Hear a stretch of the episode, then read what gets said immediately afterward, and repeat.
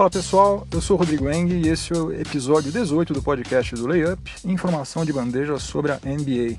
Hoje é dia 12 de outubro, uma quinta-feira, dia das crianças. Para não deixar passar batido a data, eu vou falar rapidamente uma coisa, um recado, um conselho, né? Se é que eu posso me dar ao luxo de ficar dando conselhos, mas uh, seria um conselho que se eu fosse mais jovem eu gostaria que alguém desse para mim, então eu vou repassar adiante. Se você já tem filhos, é um pai, um pai novo, um pai recente, ou se você pretende ter filhos, não faça o seguinte, não encha a agenda do seu filho com 40 mil atividades, né? A criança tem, vejo muito, muito por aí, criança de 7, 8, 9, 10 anos aí que estuda de manhã, depois à tarde, todos os santos dias, de segunda a sexta-feira, se bobear até no sábado também tem alguma coisa, a criança faz judô, natação, inglês, francês, computação, Kumon, sei lá mais o que. Calma, gente, calma. Infância é só uma vez na vida. Ela vai ter depois a vida inteira para ter compromisso social, se preocupar com o estágio, com o trabalho, com um chefe chato, com um milhão de coisas que aborrecem a gente aí, conta para pagar. Então, deixa a criança ser criança. Precisa saber inglês, isso aí precisa, não tem jeito, tem que fazer um curso é, fora, né? não tem jeito. E tem que fazer esporte. Esporte também é um negócio essencial. De resto, vamos com calma. Deixa ela ter um tempinho durante a semana, umas duas horas por dia, pelo menos, de folga total, para ela fazer o que ela quiser, para ela brincar, para ela fazer o que der na telha dela, para ela poder ser criança, né? Porque a infância é uma só, né? Depois não tem mais. Então, vamos pegar leve. Outra coisa também é que tem muito pai que leva isso para o extremo oposto, né? Deixar, ah, não, eu quero deixar meu filho ser criança, deixar, eu dou toda a liberdade para ele, para ele ser quem ele é, para ele mostrar a personalidade dele. E daí criam-se uns monstros, né? Criam as crianças que ninguém consegue ficar perto dela durante cinco minutos. Porque a criança é um inferno, a criança é folgada, mal criada, mimada. Aí também não dá, né? Aí vai crescer um adulto insuportável. Então, a, como tudo na vida, a virtude está no meio termo. Mas chega desse papo de revista Crescer, revista Pais e Filhos, vamos direto ao que interessa, que é a nossa querida NBA. Hoje eu vou falar sobre as minhas previsões cabalísticas para a temporada 2017-2018, com os times falando sobre os times especificamente da Conferência Leste. Lembrando que eu não sei mais do que ninguém, eu não tenho bola de cristal, eu estou simplesmente é, compartilhando a minha opinião. Cada um tem a sua, eu respeito é, opiniões contrárias e não faço questão nenhuma de estar certo. Posso estar completamente errado, posso errar em tudo, não estou nem aí, sinceramente. Estou só dizendo o que eu acho e o que eu só vou saber se estou certo ou não daqui a seis, sete meses. Então, tudo uma questão de esporte. Isso aqui é simplesmente um achismo. No fundo, no fundo, eu sou apenas mais um cara que gosta de NBA, como cada um dos que me ouvem. Então vamos lá, eu separei os 15 times do leste em três categorias diferentes. Uma delas compostas por times que eu tenho certeza que estarão nos playoffs 2018.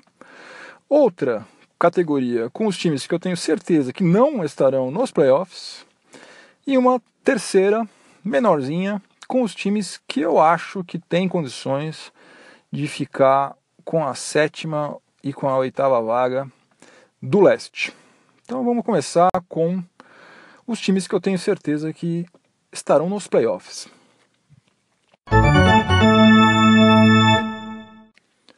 Cinco dos oito times que disputaram os playoffs da temporada passada, eu acredito que vão é, repetir a dose em 2018, que são o Boston Celtics, Cleveland Cavaliers, Toronto Raptors, Washington Wizards e Milwaukee Bucks. Esses cinco times aí eu aposto minhas fichas neles, neles que eles estarão novamente na pós-temporada. Colocando um pequeno asterisco, digamos assim, ao lado do Bucks. Eu acho que uh, a coisa pode complicar para eles se por uma desgraça Yannis Antetokounmpo se machucar e ficar, sei lá, dois meses fora, algo assim. Daí a coisa complica para eles. Fora isso, não. Acho que esses cinco aí tem vaga garantida. A sexta vaga fatalmente vai ficar com Miami Heat, que quase entrou na pós-temporada 2017, só não entrou porque, pelos critérios de desempate, é, levou desvantagem no confronto com o Chicago Bulls. O Chicago Bulls ficou com a oitava vaga e eles ficaram em nono lugar, ficaram chupando o dedo. Mas o Heat conseguiu manter aquele, aquela mesma base que eles tinham, que foi ótima, fez uma campanha sensacional, principalmente na segunda metade né, da última temporada regular. Trouxeram o Kelly Olynyk, que, puxa vida, você vai falar, caramba, grande coisa, nada demais. Não, tudo bem, nada demais, não muda o preço do dólar, mas é um cara que quando o Hassan Whiteside está fora da quadra, ele entra e ele muda bastante o jogo, né? O Eric Spolstra vai ter a chance de é, configurar o time, variar muito, né? Então vai, ficou mais versátil o time deles, principalmente porque o Kelly Olynyk é um cara que chuta relativamente bem de longe. E ontem até teve um jogo, não sei se vocês chegaram a acompanhar alguma coisa sobre ele, mas teve um jogo, o Miami Heat contra o Washington Wizards. O Heat poupou simplesmente Goran Dragic, poupou Hassan Whiteside, poupou Dion Waiters. Washington Wizards entrou com força total. Tudo bem, força total numas, né? não era um jogo de vida ou morte, era um jogo de pré-temporada, né? Não dá pra gente tirar grandes conclusões em jogos de pré-temporada. Mas, todavia, entretanto, o Heat, mesmo sem três titulares, ganhou do Washington Wizards por quanto que foi aqui? É, ganhou, não sei, agora não me lembro, mas foi por pouco. Foi, teve um game winner do Jordan Mickey. Acho que foi 117 a 115. Né? Eu tô longe do computador. Agora não sei dizer exatamente quanto foi, mas acho que foi isso. O jogo foi resolvido no último lance. Jordan Mickey, que era do Boston Celtics, foi é, dispensado em julho pelo Celtics, converteu a cesta que deu a vitória para o Miami Heat. E aliás, é incrível, né? O Heat está pegando esses refugos dos outros times já desde o ano passado e está conseguindo transformar gente que era refúgio em jogador útil para eles.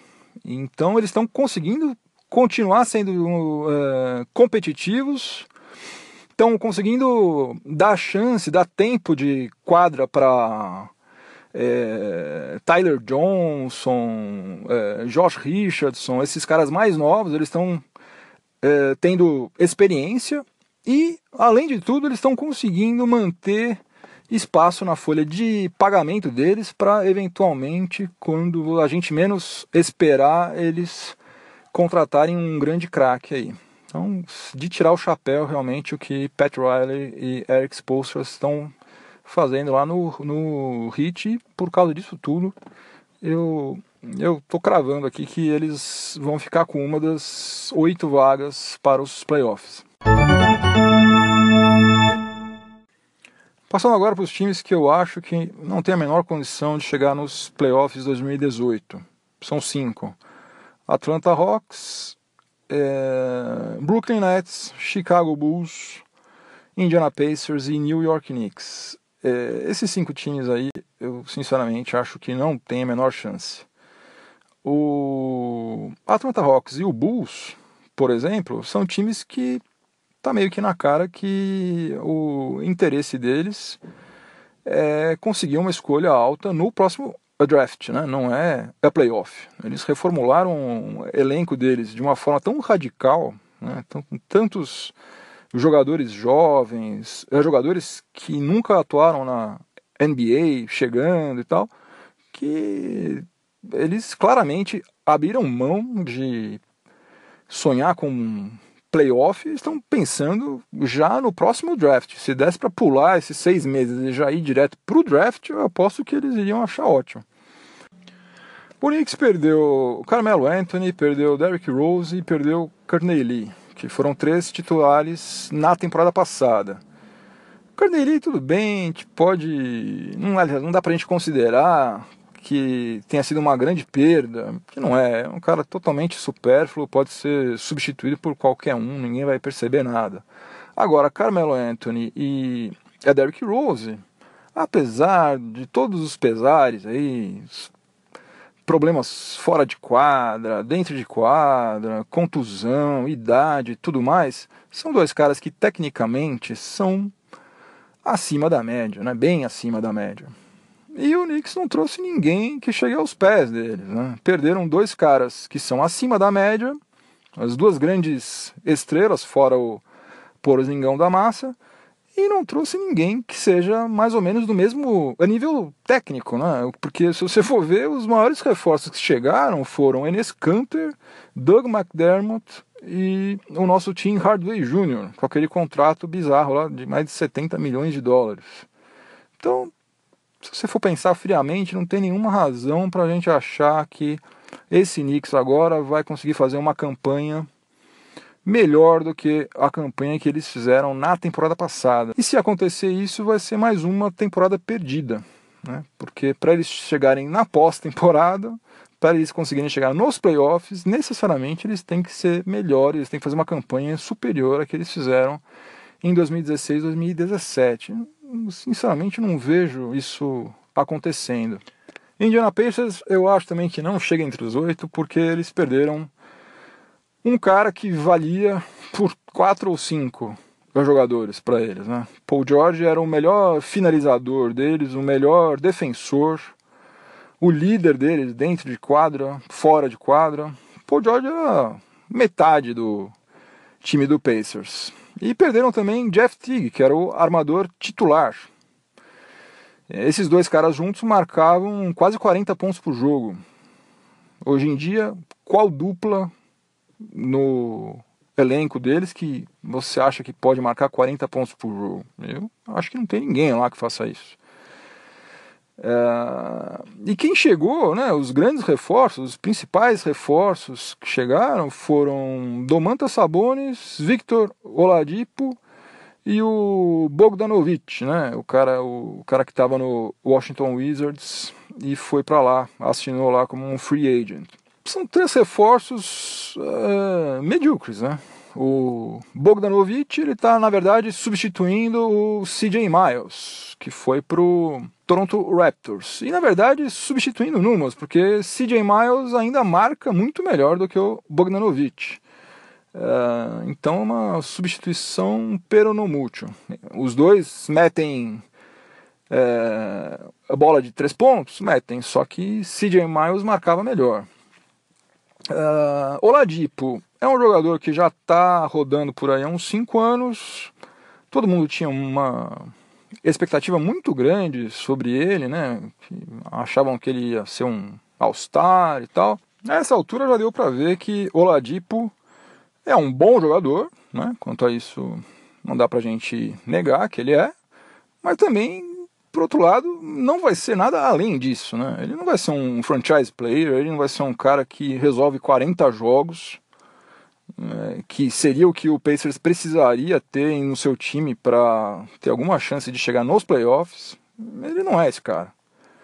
Ele é um, é um jogador bom, não vai ser All-Star, sei lá, talvez até esse ano consiga, né? Porque ficou tão fraco o leste, né? Quem sabe até agora no Pacers consiga se sobressair e tal, mas eu, sinceramente não boto muita fé não. Aliás, não boto nenhuma fé. E o é, Sabonis, eu simpatizo com ele, eu era fã do Arvidas Sabonis, mas vamos convir que, é, embora a gente torça por ele, queira que ele evolua e tal, mas hoje em dia ele é um é um jogador medíocre, né? É um cara que fica em quadra 25 minutos e marca 6 pontos. Ele tem um arremesso terrível. Não parece que ele é filho de quem ele é filho, né? Isso aí realmente deve ser um pesadelo para ele, né? Toda hora todo mundo fica comparando ele com o pai. Realmente não deve ser nada fácil. Mas, puxa vida, arremesso é um negócio que se você treinar, você melhora, né? Então vamos treinar aí, porque tá precisando, né? Dava um nervoso miserável assistir jogo do Oklahoma City Thunder. Esse cara não metia a bola de jeito nenhum. Impressionante. Então, por tudo isso aí, eu acho também que o Pacers nessa temporada vai ficar assistindo só. Vai ser, uma, vai ser apenas um coadjuvante. Não acho que tem chance também de chegar entre os, entre os oito, não. E o Nets, coitado do Brooklyn Nets, está fazendo o que dá para ser feito. Né? Eles é, pegaram aqueles contratos terríveis, né? o contrato do Timofey Mozgov, o contrato do Allen Crabbe, do Ademar Carroll, né? pegou esses contratos desses veteranos aí que, de modo geral, são jogadores melhores do que os que eles tinham lá, mas que não tem condição nenhuma. Esses três aí, por exemplo, são jogadores que não vão levar o Nets a lugar nenhum, né? E... Mas eles estão fazendo o que, que tem que ser feito, né? Eles estão fazendo isso e conseguindo algumas escolhas futuras no draft, que é o, o que eles estão tentando fazer para conseguir se reconstruir. E pegaram o Adangelo Russell, que eu acho que é um cara que vai fazer tipo 20 pontos por jogo, vai jogar bem lá, ele vai ter liberdade lá para se ele tiver um pouco de cabeça, né, espero que tenha, acho que ele vai ter uma possibilidade grande de ir lá mostrar serviço. Mas nada disso aí vai ser suficiente para eles chegarem entre os oito também. Então, e eu, sinceramente, acho que eles não têm a menor expectativa disso. Eles sabem disso. Eles vão fazer o melhor possível, obviamente, mas no fundo, no fundo, sabem que tem chão pela frente até eles voltarem a ser uma franquia competitiva, né? E fechando aqui essa minha previsão cabalística, vamos partir agora para os quatro times que eu acho que brigam por duas vagas. Brigam pela sétima e pela oitava vaga nos playoffs do leste 2018. São eles é, de, é, Detroit Pistons, Charlotte Hornets, o Orlando Magic, quem diria, e o Philadelphia 76ers.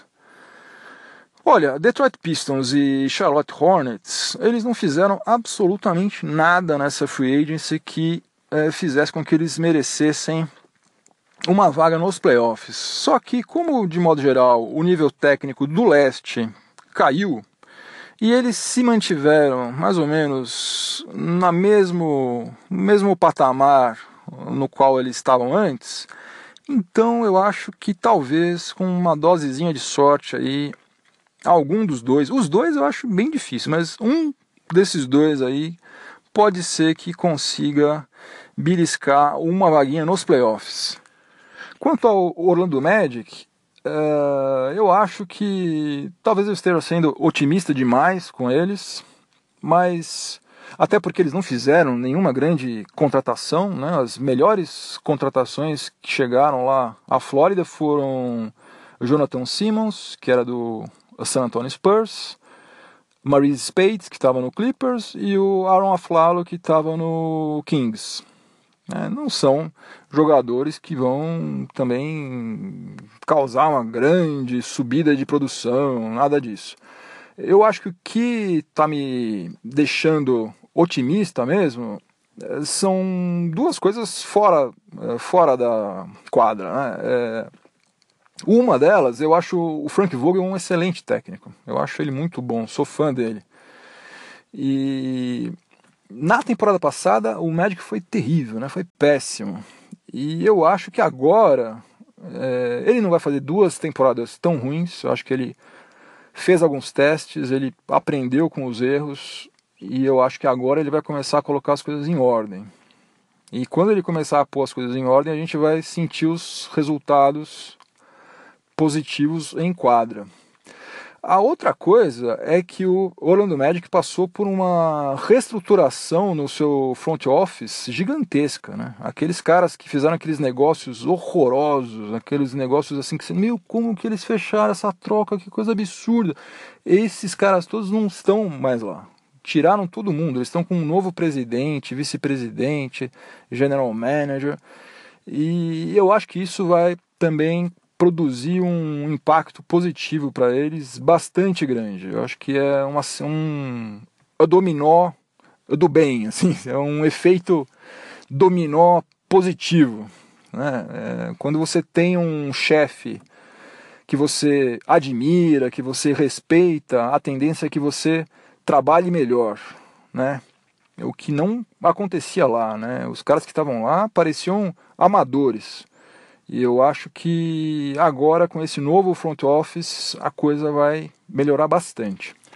E para fechar, uh, temos ainda o Philadelphia 76ers, que eu gostaria muito de ter a confiança de colocá-los naquele grupo lá dos times que eu tenho certeza que vão para os playoffs, mas não dá para fazer isso, infelizmente, porque contusão virou um negócio recorrente por lá e o pessoal lá não se machuca durante uma semana, duas semanas, um mês, não. Lá o negócio é de ano já. O cara já se machuca, já perde a temporada inteira. No momento tá todo mundo saudável, mas vai saber, né?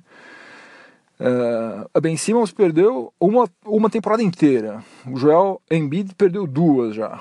Então, tomara que ninguém se machuque, tomara que dê tudo certo. Eu gostaria muito de vê-los nos playoffs. Eu acho que se eles chegarem nos playoffs, quem sabe eles podem avançar e ia, ia ser sensacional.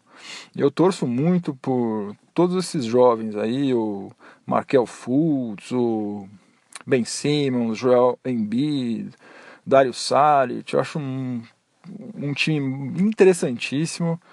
É, eles estão agora também com o J.J. Redick, que era do Clippers, estão com o Amir Johnson são veteranos, né? não são grandes craques, grandes astros nem nada, mas dá uma, dá uma balanceada né? nesse elenco deles que é predominantemente jovem, né? então é sempre bom ter um pessoal mais experiente. Então vamos ver, os Sixers, eu, eu boto fé que eles cheguem, é, que eles belisquem a sétima ou a oitava vaga. Eu torço muito por isso acho que vai ser sensacional para quem gosta de NBA ver novamente os Sixers nos playoffs. E antes de eu dizer tchau, eu vou mandar um abração pro Eduardo Bianchi e pro Henrique, que tem um perfil impronunciável. Eu não teria que ficar soletrando as letras aqui do perfil dele, porque não dá para pronunciar, mas ele sabe quem ele é. É o Henrique que foram as duas pessoas que usaram a hashtag layup no Twitter para entrar em contato comigo. Então fiquei feliz de ver que pelo menos duas pessoas não apenas escutaram o podcast, como ainda é, tiveram o trabalho de entrar no Twitter e mandar mensagem para mim usando a hashtag layup. Então faça que nem o Henrique e como Eduardo Bianchi e mandem as suas mensagens para mim, mandem as suas mensagens. É, criticando, sugerindo, fazendo o que vocês quiserem aí, que no próximo episódio eu vou lê-las, ok? Um abração para todo mundo, bom final de semana, juízo e semana que vem temos NBA, graças a Deus. Um abraço, tchau, tchau.